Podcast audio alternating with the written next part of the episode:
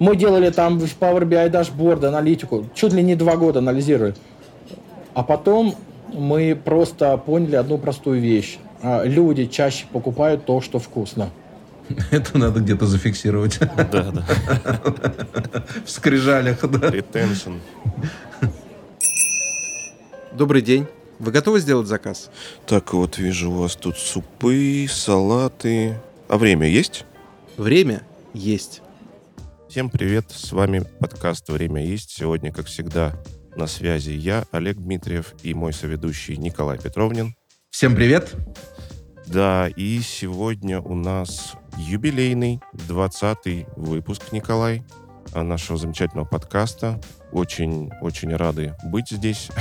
И очень рады нашему сегодняшнему праздничному, получается, гостю. Юбилейному гостю, да. Юбилейному гостю, да. У нас сегодня Магомед Костоев, CEO компании Магнат ресторанного консалтинга, CEO Burger & Pizzoni и CEO Донер 42 by Dodo Brands и основатель телеграм-канала «Курилка рестораторов» Костоев Life, на который я, кстати, подписан, и ссылка на которую будет в описании к выпуску. Обязательно подписывайтесь тоже. И подписывайтесь на наш телеграм-канал «Время есть». Хотя, скорее всего, вы это и так уже сделали. Привет, Магомед. Магомед, привет.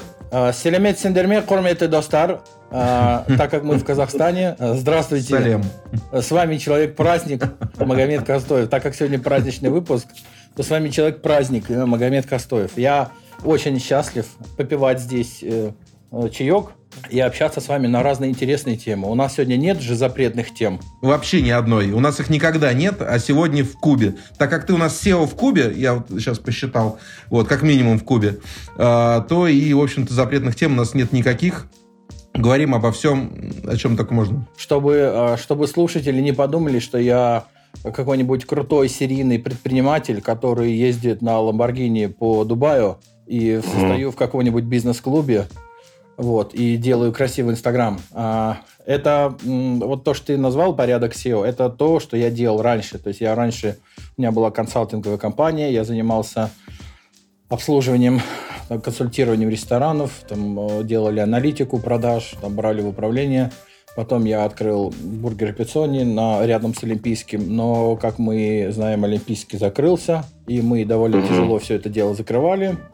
И потом меня Федор Овчинников э, пригласил строить новый бренд в рамках Dodo Brands Donor 42. Вот, мы все там сделали. И уже в сентябре 2021 года я понял, что хочу немножко другим в жизни заниматься и хочу быть, э, хочу делать свой свой. Ну, слушайте, ну, кавказец, господи, что с него взять? Я, я в Грозном родился. У нас, у нас ну, ну, как бы, ну, ну, ингуш, ингуш Магомед, что он хочет? Ну, он хочет иметь свой бизнес, желательно большой, желательно миллиардный. Тут, ну, понимаете, можно же, можно переехать э, из Грозного в Москву, но ты же из себя это не, не, не выковыришь, ну, как бы не вычеркнешь, оно это в тебе есть все равно. Магомед, знаешь, бывших SEO не, да. бывает, не, не бывает.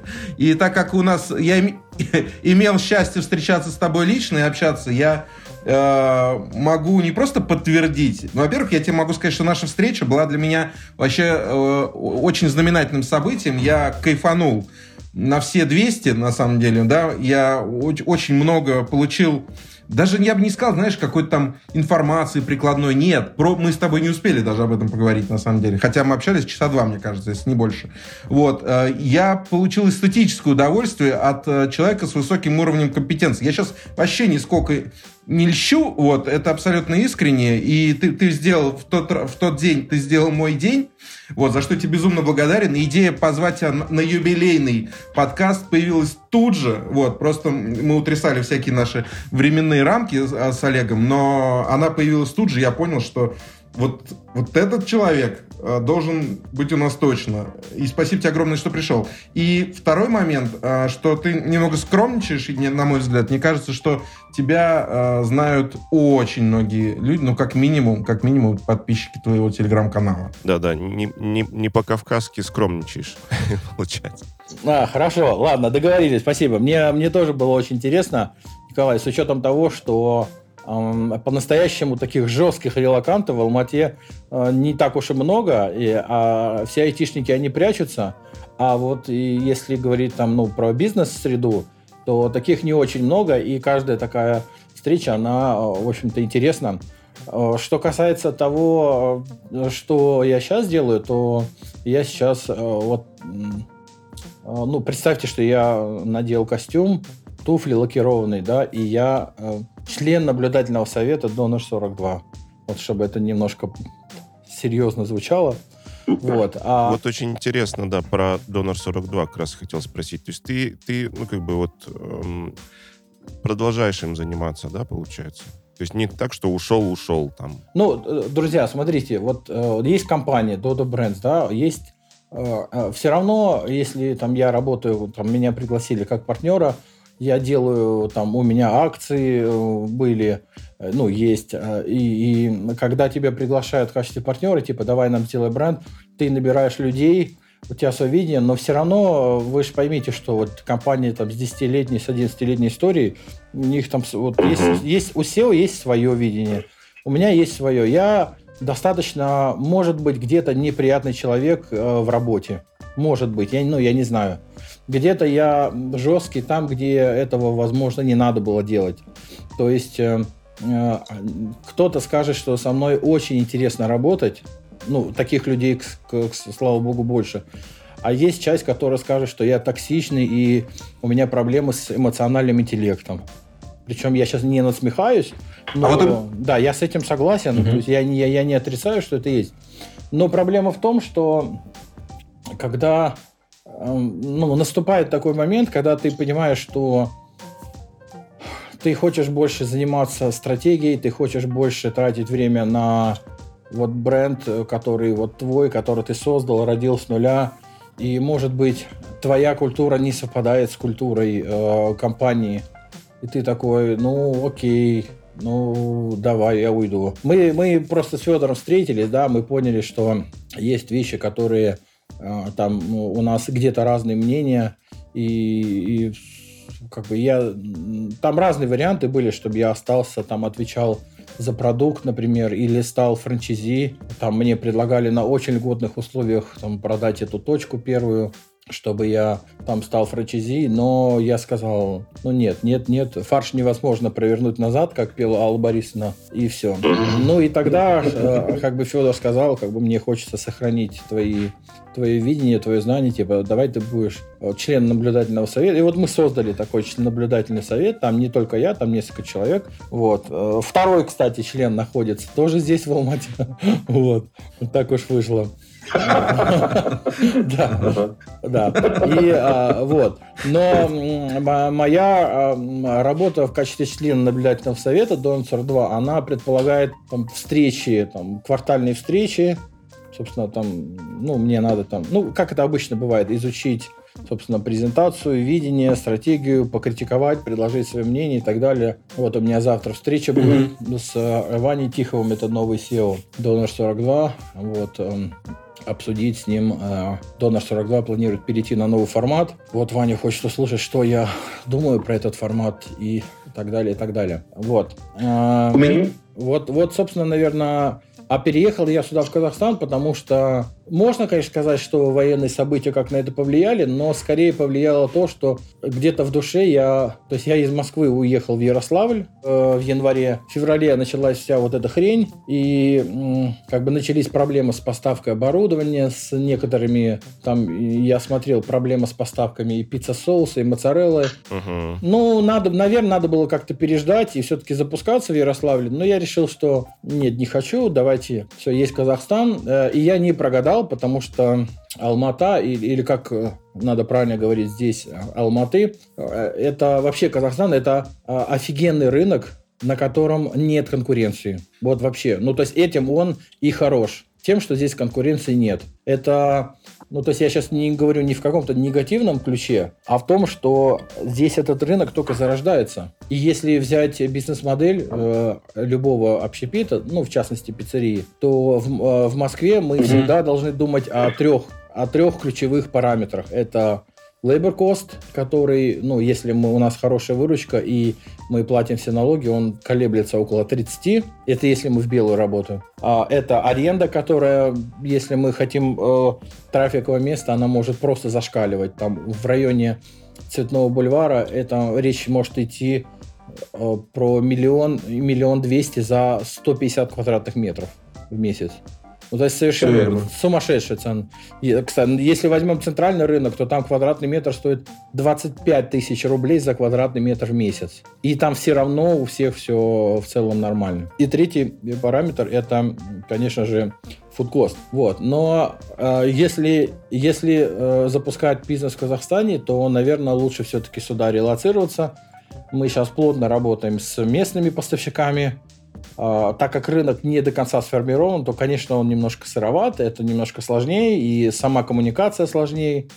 Вот. А с labor cost здесь, labor cost здесь однозначно ниже, чем в Москве. Ну, минимум на 10-12%.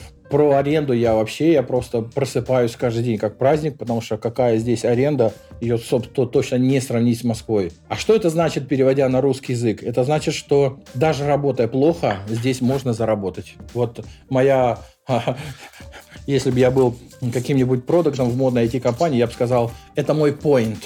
Угу. Магомед, ты сейчас ответил, наверное, на половину наших вопросов, при том, что мы их даже не задали, понимаешь? Да, да. Это, это удивительно. Твой монолог, он просто нас подкосил, потому что нам практически... Нет, на самом деле вопросов, конечно, уйма, но то, что ты сейчас сказал, прямо это было полноценное эссе на тему. У меня э, вопросик к тебе небольшой. Вот а, Скажи, пожалуйста, как ты себя сам ощущаешь вот э, по типажу, наверное, да, потому что я общаюсь с тобой, э, так и не смог для себя идентифицировать. Вот ты больше все-таки инноватор, там, не знаю, ну давай какую-нибудь классическую такую градацию, инноватор, интегратор или там администратор. То есть мне показалось, что в тебе очень гармонично сочетаются все э, три этих э, ну, опции, скажем так, функции. А, слушай, а вот этот инноватор, интегратор, это по Адизису? Ну, давай по нему пройдемся, да. А, я просто вот этот инноватор, интегратор, я это слышал у Давида Яна, и он, он, он делал свой продукт а, iva.ru, который я очень хотел приобрести, купить, и, но, к сожалению, он, он продал его американской компании. И смотри, э, это интересный вопрос. Я, ну, э, я, я так себя не оценивал никак, но могу сказать, что, что мне точно нравится делать. Мне нравится придумывать, изобретать новый формат, новую концепцию. Например, ту концепцию, которую мы сейчас планируем делать, это сеть пиццерий с римской пиццей, с такой полуресторанной подачей, но угу. такая как бы э, пиццерия, которая притворилась доступной, в которой нет официантов, нет поваров. Угу. И мы планируем доставлять, э, ну, не сразу, понятно, начнем там с 40 минут по 30, но планируем доставлять до 20 минут. Наша бизнес-модель позволяет это делать. То есть ты хочешь cost вообще к 5% привести, судя по тому, что ни, вот, ни официантов, ни поваров? Нет, cost будет на самом деле, ну, я думаю, в районе 15-17, наверное, но угу. может быть 20. Если если 20, меня тоже устроит. Тут вопрос в том, что у нас э, не будет официантов, но будут раннеры, которые будут выносить заказ к столу. То есть вот в 2017 угу. году, когда мы открывали бургер Пиццони, когда ни в Макдональдсе, ни в Додо, ни еще где даже не знали, что можно, ну не то, что не знали, не делали вынос к столу, мы придумали, у нас э, собственно, у нас была собственная IT-система, да, вот мы такие дебилы, э, мы купили э, там такой сырой продукт, гиза-меню, и, собственно, этот разработчик Макс Никитин, он нам допиливал под наше IT, э, в наши хотелки. Мы тогда не знали, что, собственно, IT — это такая черная дыра, которая, чем больше ты растешь, тем больше она в себя всасывает. Абсолютно. Ну, я про IT еще чуть попозже расскажу. И мы угу. придумали такие пирамидки. Никто до сих пор не знает, почему мы их называли пирамидки, потому что с геометрической точки зрения это параллелепипеды, такие высокие. И с, э, с получением заказа человек получал этот параллелепипед, а там был Wi-Fi датчик, и он э, ставил его на стол, и когда заказ был готов, раннер нажимал вот это что, заказ готов, поворачивал голову в зал, и вот чья пирамидка мигала сверху, он туда заказ выносил, соответственно, пирамидку забирал. Мы же планируем делать ну, не делать IT там, где это не нужно. То есть можно просто выдавать там ведерки с там номерки, там не неважно что. И если зал относительно небольшой, то заказ найти достаточно просто. А также предлагаем, ну, на каждом столе будет QR-код. В Казахстане очень любят QR-коды, и очень, очень здесь это все органично работает. Спасибо Каспи банку. И все, ты там навел. Э, ну да, надо скачать приложение, чувак, ну да, это неудобно, но мы тебе за это 10% кэшбэк дадим. Какой, какой нормальный человек в Алмате не захочет 10% кэшбэк? Никакой. Ну, то есть, вер, вернее, все, я имею в виду. А, отвечая на твой вопрос, э, и мне нравится больше изобретать. Ну, то есть mm-hmm. я э, могу изобрести. У меня даже была идея как-нибудь то ли то ли написать большую статью на VC.ru, э, как придумать э, формат в QSR-бизнесе. Именно в QSR-бизнесе. Потому что ресторан, там, uh-huh, там придумывать uh-huh. нечего, там просто берешь любую. Ну, там нечего придумать, там все завязано на шеф-поваре, там э, ресторанный бизнес классический, а карт, он не технологичный, он не масштабируется, хотя есть рестораторы до сих пор, которые считают, что можно сделать франшизу из ресторана. Я считаю, что это совершенно невыполнимая идея и мы не знаем ни одной мировой сети, uh-huh. сети ресторанов, ну вот классические. Ну вот за исключением, за очень маленькими исключениями, может быть, там, которые, ну, я не знаю, ну 300-400. Ну, то есть больших сетей нету. Нету там Starbucks, у которого сколько там капитализация, 100 миллиардов долларов, там 46 тысяч точек. Макдональдс, там, я не знаю, сколько у них, 12, 15, 40 тысяч. То есть такого, такого объема, потому что там сложные процессы, и все это дело сыпется. Так вот, мне нравится придумывать uh-huh, концепции, uh-huh. и мне нравится это дело э, масштабировать. И вот то, что мы придумали, на мой взгляд, это должно, ну, с поправкой, э, с поправкой, это должно довольно сильно изменить, на наш взгляд, э, э, ну, скажем так, ну, мы, мы, мы, мы хотим чтобы это сильно повлияло на ресторанный бизнес Казахстана в хорошем смысле. Скажи, пожалуйста, мы сейчас говорим именно про Казахстан. Ну, давай так, ладно, этот вопрос будет следующим. А, я хотел задать вопрос по поводу R&D составляющей. Что за продукт? Вот э, чуть больше, потому что я, насколько я понял, Э, ты э, в R&D, ну, как бы, много чего съел. Вот, поэтому э, хотел уточнить у тебя, и чтобы ты как прокомментировал, что это с точки зрения продукта именно. С точки зрения R&D э, все достаточно просто. Есть э, там экспертиза моя, экспертиза наших, э, нашей команды. Вот у нас скоро бренд-шеф прилетает. У нас mm-hmm. есть операционный директор Ирина Ковбаса, которая со мной была и в Бургер Пиццони, и Донор 42, и она тоже ну, совершенно уникальный человек. Она разработала, прописала всю IT-систему на схеме, как должен работать Донор 42, и только спустя два года только ребята, разработчики, все-таки смогли эту систему построить, ну, догнать. То есть, ну, совершенно mm-hmm. уникальное видение. И R&D, что такое R&D в нашем случае? Это тесто, которое мы так. Кто был бургер Пиццони, он э, помнит, там ну, процент положительных отзывов э, сильно-сильно там близко приближается к 100%, потому что мы, ну, просто как какие-то маньяки в хорошем смысле сумасшедшие. Ну, то есть, это я сейчас говорю некрасивые слова, что мы там заморачиваемся на тесте, мы фанаты вкуса. Не, это все, я вот не люблю все эти слова. Мы просто вот там с утра до, до, до, до 4 утра могли просто как какие-то дебилы просто, ну, вот испекать, делать разные рецепты. И мы довели его, на мой взгляд, до какого-то, ну, совершенного уровня. И когда мы уже были в Донор 42, я Федор говорю, слушай, а вот нас, ну там запускается а, сначала Додо Пицца запускала Китай, и Федор мне там угу. достаточно долго писал, я отказывался, потом он говорит, в общем, нашел ключики, о, Федор умеет это делать, нашел ключики, и я полетел в Китай, и там мы, собственно, сделали тесто для римской пиццы, для Додо Пиццы Китай. А потом, когда открылся, Додо Пицца открылась в Англии, Лемингтон Спа, мы полностью с нуля сделали э, тесто на, для Англии. Причем это был самый пик ковида. И, естественно, мы не могли вылететь в Англию, чтобы обучить. И мы обучали по этому, по Google Meet, по Zoom, обучали технологии. Mm-hmm. Понятно, что интернет тоже постоянно тупил. Иногда изображение пропадало, то есть не видно даже было цвет теста какой. Но получилось. И вот Катя там была, э, она, она отвечала как раз за... Э, она была в Англии, и вот этот проект, и она говорила, что тут к нам пришел технолог компании, а, а, ну, того бренда муки, из которого мы все это делаем. И он, и он хочет сделать нам свою пиццу. Не против ли ты? Я говорю, да, ради угу. бога, пускай делать. А мы сделаем слепой тест. Я, и этот технолог это, этой муки итальянского завода приехал к ним, он сделал. И наш рецепт он на слепом тесте победил. И в итоге Лемингтон Спа Додо Пицца запустилась именно на нашем рецепте. Но это я сейчас говорю не потому, что мы такие молодцы, а итальянцы тупые. Нет.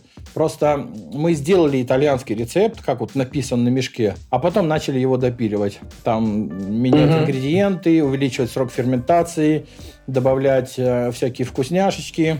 И, ну, короче, много что можно повлиять там даже угу. гидратацию сделать не 75%, а 85% можно сделать 100, даже и 120. Мы делали рекорд 102. То есть на 1 килограмм муки кило 200 воды. То есть это значит 120% гидратации воды. Тесто получается довольно сложным, угу. но невероятно пышным, воздушным и так далее. И я подумал, угу. что зачем мне запускать там бургерную или там, я не знаю, суши. Суши я никогда в жизни не запущу, потому что это мина замедленного действия.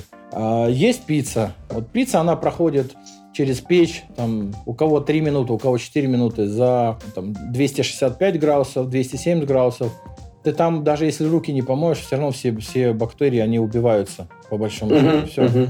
И это с точки зрения даже вот такой безопасности, э, это, э, ну, это точно не суши. Ну, согласен, согласен, конечно. Ну, да. это, это, собственно, рецепт теста. Затем э, на базе этого теста тоже будет линейка. Там и сэнд, римский сэндвич, римский донор будет.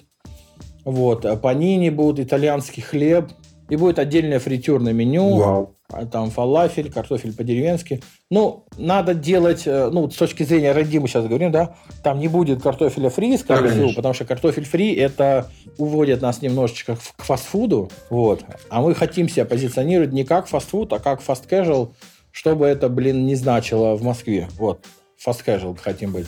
Не по ценам скорее, а скорее по восприятию. То есть мы даже вчера серьезно обсуждали, что вообще не вешать мониторы вот эти, ну, как обычно в фастфудах бывают, мониторы, QSR, да, вот экраны, да. С рекламой. Не-не, не с рекламой, а с, с электронной очередью, да? Я так понимаю, или... Нет, э, мониторы с меню, ну, короче, меню в, а, в электронном виде, понял, понял. да, а, чтобы не было вообще никакой ассоциации. Да, в ущерб может быть где-то удобства, но если приглядеться угу. вот на эту функцию, ты когда заходишь куда-нибудь, у тебя просто глаза разбегаются, и ты вообще не видишь целое меню, ты его просто ну, не понимаешь, а где оно все. Угу. Особенно этим страдают э, там фастфуды, где очень много позиций, там тот же Макдональдс. Да, да, Попробуй да, да, да. все меню посмотреть в Макдональдсе, и это невозможно. И мы его заменим на такой, такой типа, типа мы такой artisan bread, и вот знаешь, да, ну то есть такие вот. Да, да, да. Значит, эти там пицца такая-то, столько-то рублей. Кстати, э, что-то подобное есть пицца Маэстрелла, если мы говорим про Москву. Вот примерно mm-hmm. так они делают. Так, э, вот я вижу у вас тут э, Apple подкасты, Яндекс подкасты. А ВКонтакте есть? ВКонтакте есть. Слушай, а скажи, пожалуйста, по соотношению между залом и доставкой. Просто к доставке, я думаю, это, ну, это абсолютно логично. А, мы подходим к доставке, потому что без нее, наверное, будет а, невозможно. Вот по твое видение соотношение между выручкой зала и выручкой доставки? Да все просто. Мне даже придумать ничего не надо. Если мы берем классические сети пиццерий, которые мы все знаем, то там э, доля доставки может доходить до 70%. Мы планируем, но это потому, что зал э, не так хорошо э, прокачивает. То есть гости не воспринимают, или, как говорят э, владельцы этих брендов, клиенты не воспринимают э, этот бренд как ресторан, где можно посидеть. Да тот же Папа Джонс. Вот последний раз я был в Москве на автозаводской Папа Джонс. Я захожу, но там всегда пустой зал. Или в Ярославле там Пицца Хат. Заходишь, зал всегда пустой, но у них постоянно пиццемейкеры что-то делают, делают, потому что доставка качает. Вот. И, и, и высокий процент доставки обусловлен именно тем, что в зале никого нет. Наш подход, он, э, он немножко другой. Мы, мы, мы хотим делать ресторанную подачу, ну, опять-таки, я немножко лукавлю, да, полуресторанную подачу, что бы это ни значило.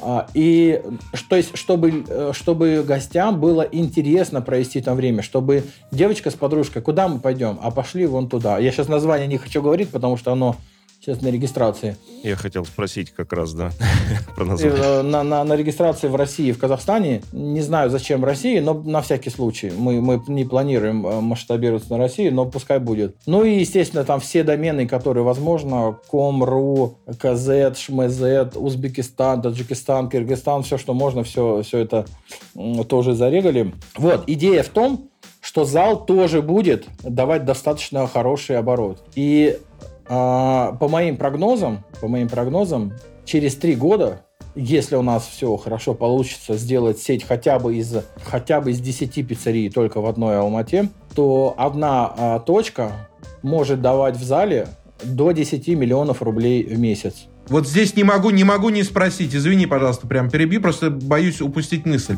А, скажи, пожалуйста, есть ли у тебя идеи по поводу того, как затащить а, людей в зал? Я понимаю, что рынок а, там Казахстана, а, Алматы в частности, отличается от рынка а, Москвы, реально отличается. А, и, на мой взгляд, он более социально такой, ну, вообще город более социально активный. А, как затащить людей в зал? Вот есть ли у тебя идеи по этому поводу?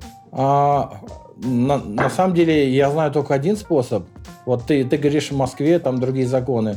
В Москве, э, ну, я не знаю, как надо выпендриться в Москве, чтобы у тебя с первого дня был зал. Мы, мы, мы планируем в Казахстане выйти в прибыль уже в первый месяц работы.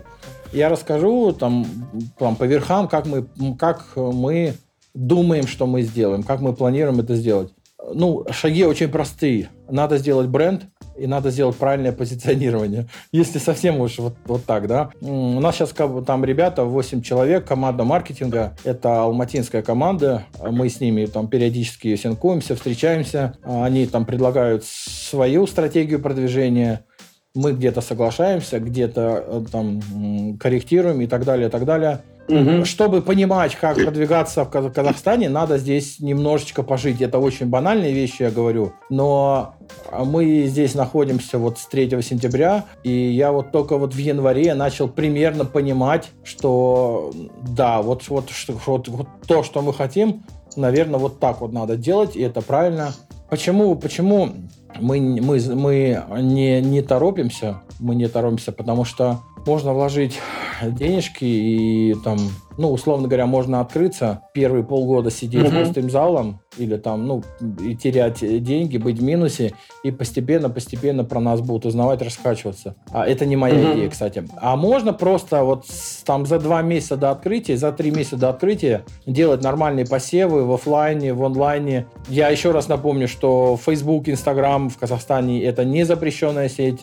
На всякий случай скажу, что в России Мгм. она запрещенная сеть, или я не знаю, какая она сейчас там, Спасибо. Террористическая или запрещенная, я не знаю. Короче, все плохо. Мета плохо, в Казахстане это нормально. И поэтому весь Казахстан живет, собственно, в двух соцсетях. Это WhatsApp и, э, что будь он не ладен, и Инстаграм. И голосовые сообщения. Да, да. Ну, естественно, я, я, я удалил WhatsApp, потому что все, все люди, с кем мне надо общаться, у них почему-то есть Telegram, поэтому все нормально. Вот. Э, от- Отвечу на вопрос, Николай. Инстаграм. Инстаграм и... э, Но, но правильное позиционирование Инстаграма. Э, Упаси, Мгм. упаси Мгм. тебя Господь начать вести Телеграм только на э, Инстаграм только на русском языке. Тебя могут здесь просто не понять. И я, кстати, с этим согласен. Мгм. Согласен хотя бы потому, что казахский язык государственный. Это не значит, что Мгм, все, все должно быть на казахском. Э, Я специально читал закон Республики Казахстан, и что казахский язык Мгм. государственный, но у, русской, у, русского, у русского языка нет пониженного статуса, как говорят некоторые э, вот, политики из э, разных партий э, московских. Здесь, ну, как бы здесь этого нету вообще. Здесь какого-то там национализма и прочего нет. Но я считаю, что если ты живешь в Казахстане и открываешь бизнес, и, казах, и государственный язык казахский, то обязательно до- должно быть дублирование на казахском языке. Если говорить про закон, то по закону о рекламе в Казахстане первым должен идти казахский язык, и после него внизу только надпись на русском. Это если уж совсем Мгм. по закону. Естественно, и приложение, и сайт у нас сразу двуязычные. Я не знаю по поводу английского. Мы пока ну, не, не, не исследовали эту тему, нужно ли добавлять английский. Но и техподдержка, и, э, собственно, все будет на, и на русском, и на казахском. Ну, здорово. Слушай, у меня, знаешь, еще вопрос, э, тоже касающийся специфики Казахстана. Это поставщики. Расскажи, пожалуйста, есть ли какие-то особенности, которые отличают э, поставщиков в Казахстане от поставщиков в России, например? Да, есть. Во-первых, здесь э, нельзя написать письмо и думать, что тебе кто-то ответит, потому что да, нахрен ты не упал здесь со своими московскими понтами писать здесь письма. Если ты что-то хочешь, человек, то приезжай и будем разговаривать. Все очень просто. А, я не говорю, что это плохо. Ну, вот такая специфика, я ее уважаю, пожалуйста. Особенность такая. Да, особенно. У Пелевина, у Пелевина а, в, в, этом в Generation P там был э, момент, когда он говорит, ты, ты же пойми, мы делаем э, эти, э, эти, как их, до, вот сейчас Советский Союз разрушается, да, и к нам будут заходить иностранные бренды. Но они же не могут просто по кальке перевести свои там Pepsi, Sprite и прочее. Почему? Потому что есть culture difference. И вот мы заранее делаем такие болванки, чтобы, ну, не, нельзя сделать, ага. поехать в Америку там, да, и сделать рекламу их продукта, потому что ты не понимаешь эту специфику, так же, как и нельзя. Есть свои особенности, есть culture difference, надо это, надо учитывать. Вот. А что касается поставщиков, ну, ну, конечно, здесь, когда ты такой э, Э, ну, такой избалованный э, московскими, российскими поставщиками, ты приезжаешь туда, тебе надо самому искать, а кто делает моцареллу, а кто делает, э, э, я ее называю там влажную моцареллу, а кто, а кто, а, а мука, а где мука, у кого, у, где, и, и, и ты начинаешь общаться там с разными рестораторами, кто где, кто, кто mm-hmm. муку продает. То есть вот как бы, ну, я тебе там по-братски подсказал, ты мне по-братски подсказал а у кого, у кого мука есть, а у кого это есть и так далее. Не, ну слушай, это увлекатель, увлекательный процесс на самом деле, вот этот, это нетворкинг, это э, коммуникация этих, да, одно за другое цепляется, это на самом деле прикольно, это даже веселее, чем, э, не знаю, пойти в России в восток-запад, где тебе все привезут, там, условно говоря. То есть тут у тебя помимо того, что ты... Да, ну слушай, есть... Э, а, здесь нету из-за размера рынка, да, да, я напомню, что один Казахстан это 18-19 миллионов, это примерно как одна Москва с приезжими. То есть это весь Казахстан. Поэтому э, здесь очень многих брендов э, нет, потому что рынок маленький.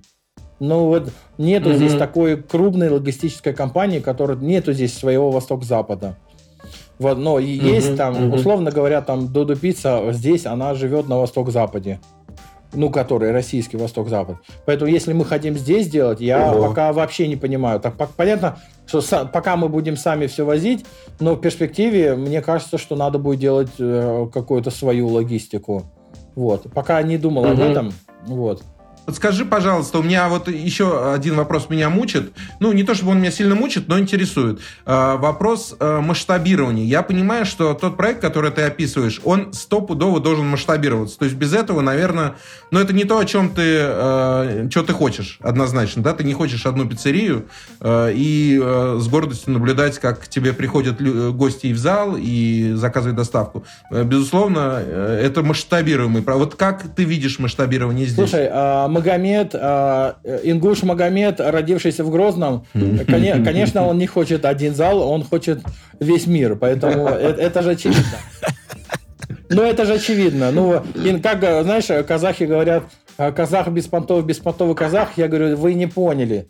На самом деле ингуш без понтов, беспонтовый ингуш. Вот откуда пошла эта а, присказка. А, да, весь проект, он изначально заточен на масштабирование, и поэтому, собственно, на это заточено все. А, наша будущая система менеджмента, наше будущее R&D. Например, мы точно мы точно ничего не будем делать сами в заготовке. То есть сами мы будем делать как говорят в модных ID-тусовках, core-продукт. То есть core-продукт мы будем делать сами, тесто, да, да, да. тесто. И где-то на третьей, на четвертой пиццерии мы делаем там маленький свечной заводик э, здесь, в промышленном районе. И там делаем э, пиццу, э, римскую пиццу. Она технологичная, она замораживается.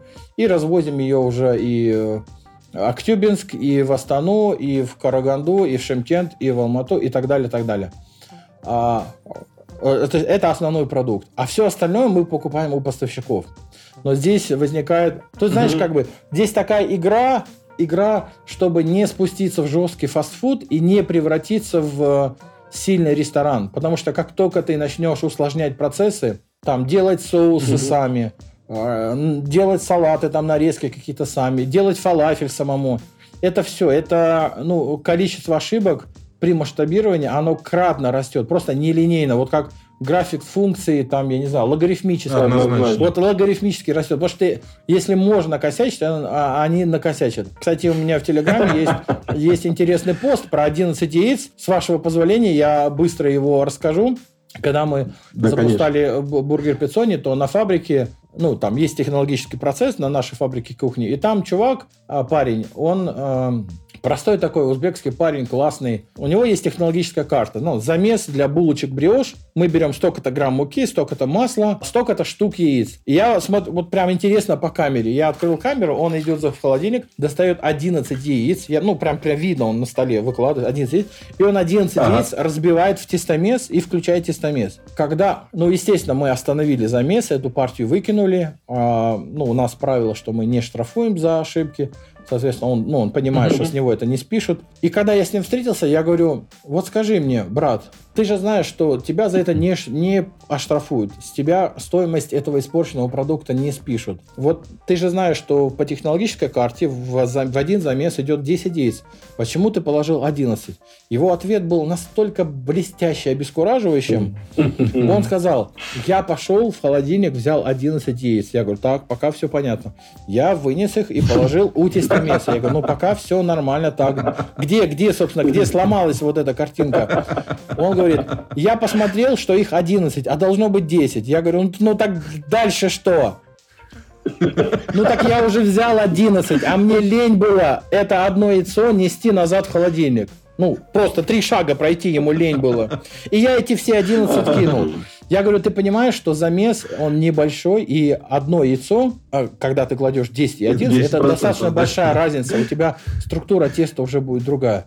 И все. И, и ты после этого думаешь, «Ш, какая там нафиг автоматизация, какие стандарты, и какой там соус они сами будут делать. Понимаете, да? То есть я, я утрирую немножко. Вот. Конечно, да-да-да. Поэтому э, здесь, здесь я придерживаюсь принципа, что процессы должны упрощаться по максимуму. Но вот представьте себе какой-нибудь фалафель или какой-нибудь картофель по-деревенски. Любой ресторан, э, любой фастфуд в, в Казахстане может у них купить. Как выделиться на этом фоне? Со вкусом. Только соусами. То есть ты делаешь... э. Да, то есть ты, и ты понимаешь, что это зло. Ты переходишь на сторону зла.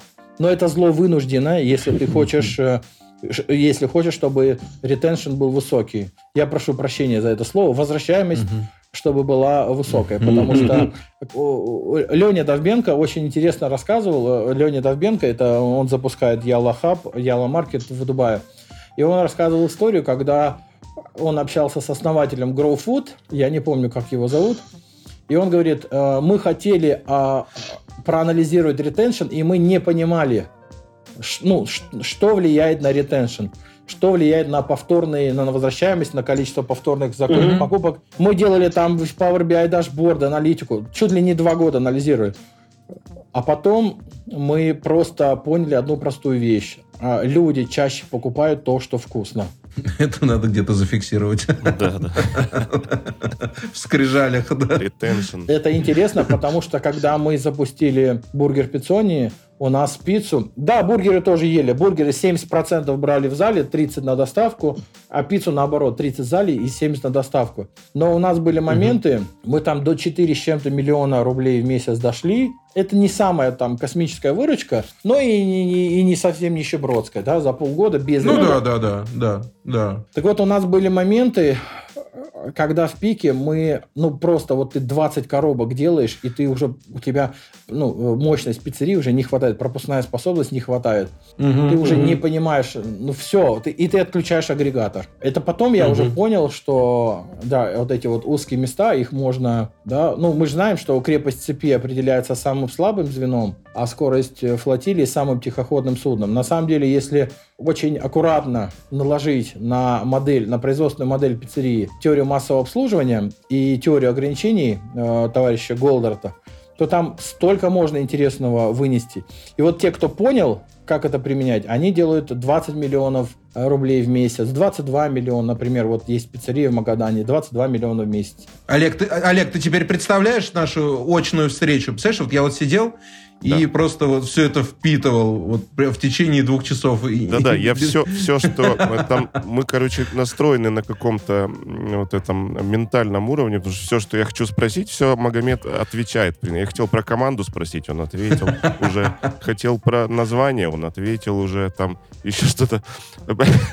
Про телеграм-канал напомнить, тоже уже напомнился. В общем можем отключаться.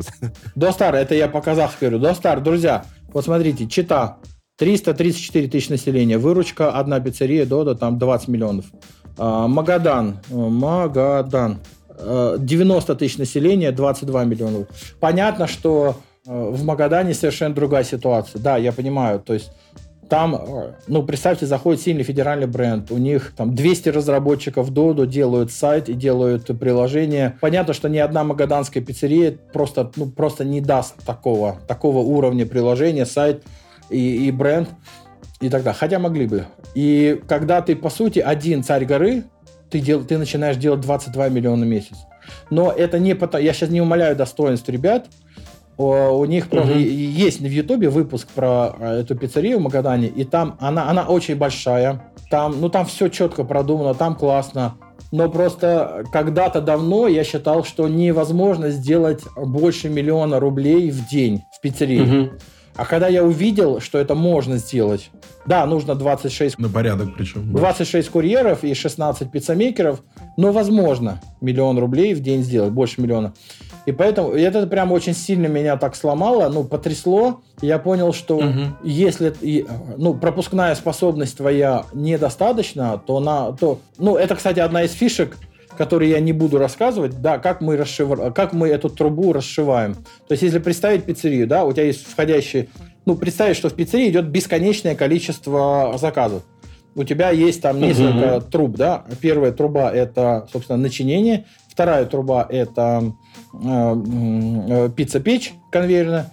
Третья труба – это упаковка. Угу. И четвертая – это ожидание на полке пиццерии и, собственно, курьеры. Их либо много, либо мало. Если ты возьмешь слишком много курьеров, они будут э, ну, много ждать, и ты будешь просто переплачивать за, за сиденье. А если их слишком мало, то пицца очень долго лежит на полке, гость получает ее долго, и ты не зарабатываешь деньги, потому что мало кто понимает. Это, кстати, ну, не секретная информация, она в открытом доступе есть, что на ретеншн очень сильно... Вот, ну, вот я для себя решил, что вкус точно в нашей пиццерии должен влиять на ретеншн, и поэтому мы довольно сильно будем заморачиваться на вкусе. Но еще на ретеншн очень сильно влияет в доставке э, скорость доставки. Вот есть подозрение у людей... Не, давайте так. Вот когда... Вот я когда поселился на Октябрьском поле, мне стало доступно лавка за 15 минут. Я, к сожалению, не очень много пользовался угу. самокатом. Про самокат ничего там рассказать не могу. Но я пользовался в основном Яндекс Лавкой. И когда тебе за 15 минут, вот ты лежишь, лежишь ленивая московская жопа и хочешь жвачку, и тебе жвачку, салфетки за 15 минут привозят, у тебя прям сильно меняется все. Ну, твоя жизнь прямо кардинально меняется. Потому что паттерны, паттерны угу. вообще другие. Я сейчас не говорю про экономику этой доставки. Наверное, наверное, за 15 минут привозить это не совсем прибыльно. Но, но если... Я бы рассказал, да. Вот, но если, но если мы говорим про э, быструю доставку, то быстрая доставка это, конечно, всегда ну, маленькие зоны, короткие зоны. У меня последний вопрос, на самом деле, э, который бы очень хотелось, э, чтобы ты осветил. Э, когда будет, хотел сказать если, а потом понял, что не если, а когда. Когда будет завоеван рынок Казахстана? В хорошем смысле, конечно. Скажи, пожалуйста, есть ли планы, виды на выходы за пределы этой замечательной Значит? Пла- планы следующие. Так, вот я здесь себе записал даже. Планы следующие. В этом году две пиццерии – в следующем году должны быть э, рабочими 10 пиццерий и франшиза в Алмате и в Астане. И уже должен, должны быть запущены Узбекистан и Кыргызстан. Вот. А, на самом деле, а, вот, ну, ты же понимаешь, что там Киргизия, Кыргызстан, это вот два часа до Бишкека на машине. Вот. Поэтому я так громко говорю, мы вышли в другую страну, мы хотим выйти на рынок. Кыргызстан, на самом деле, это вот два часа езды до Бишкека. Да, и понятно, что там все будет по... по... Причем выйти практически пешком, да, выйти. Да, и э, я сейчас ни в коем случае не хвалюсь, но когда я пересек границу, вот мы ехали там с котой, с, женом, с женой, ехали на машине а, из Россиюшки матушки. А, и мы когда пересекли Кызылорду, там такая красивая была надпись, ага. такой восточном, такой э, казахский ампир. И я сфотографировал это и выложил в сторис, и мне тут же пишет человек, которого я не знаю. Типа, ну, ну через там двух угу. лиц, мы там знаем, как это обычно бывает. Он предложил там свою помощь и прочее, прочее. И мы через mm-hmm. месяц не встретились. Он говорит, я хочу франшизу на всю Алмату. Через mm-hmm. неделю мне пишет человек из Астаны, крупный предприниматель. Он мне звонит и говорит, я за тобой слежу, я хочу франшизу на всю Астану. Вот. Я сначала mm-hmm. подумал, что ну, это какой-то прикол. На самом деле, а, я сейчас не хочу никого там оскорбить, обидеть, но я проанализировал, э, проанализировал рынок франшизы Российских франшиз здесь ну, нету, либо очень мало, либо они малодоступны, а казахстанских франшиз, ну, как бы они тоже не особо ну, светятся. Или я их так не вижу просто, не особо вижу. Угу. Хотя спрос на франшизу здесь большой. А у нас достаточно дорогая франшиза, ну, одна пиццерия стоит там от 25 миллионов рублей. Вот. Угу, угу. Ну, там 200-250. Это с учетом, э, с учетом э, казахстанских костов, там на, на все, да, на оборудование. То есть это, это уже адаптированная стоимость. Я думаю, в Казахстане там стройка дешевле, в Казахстане выйдет меньше. Мы угу. сейчас там э, с ребятами состыковались, с местными строителями, они нам обсчет делают. Вот. А, а планы очень простые. Угу. Ну, я не скрою, что мы хотим сделать сеть номер один в Казахстане через 7 лет.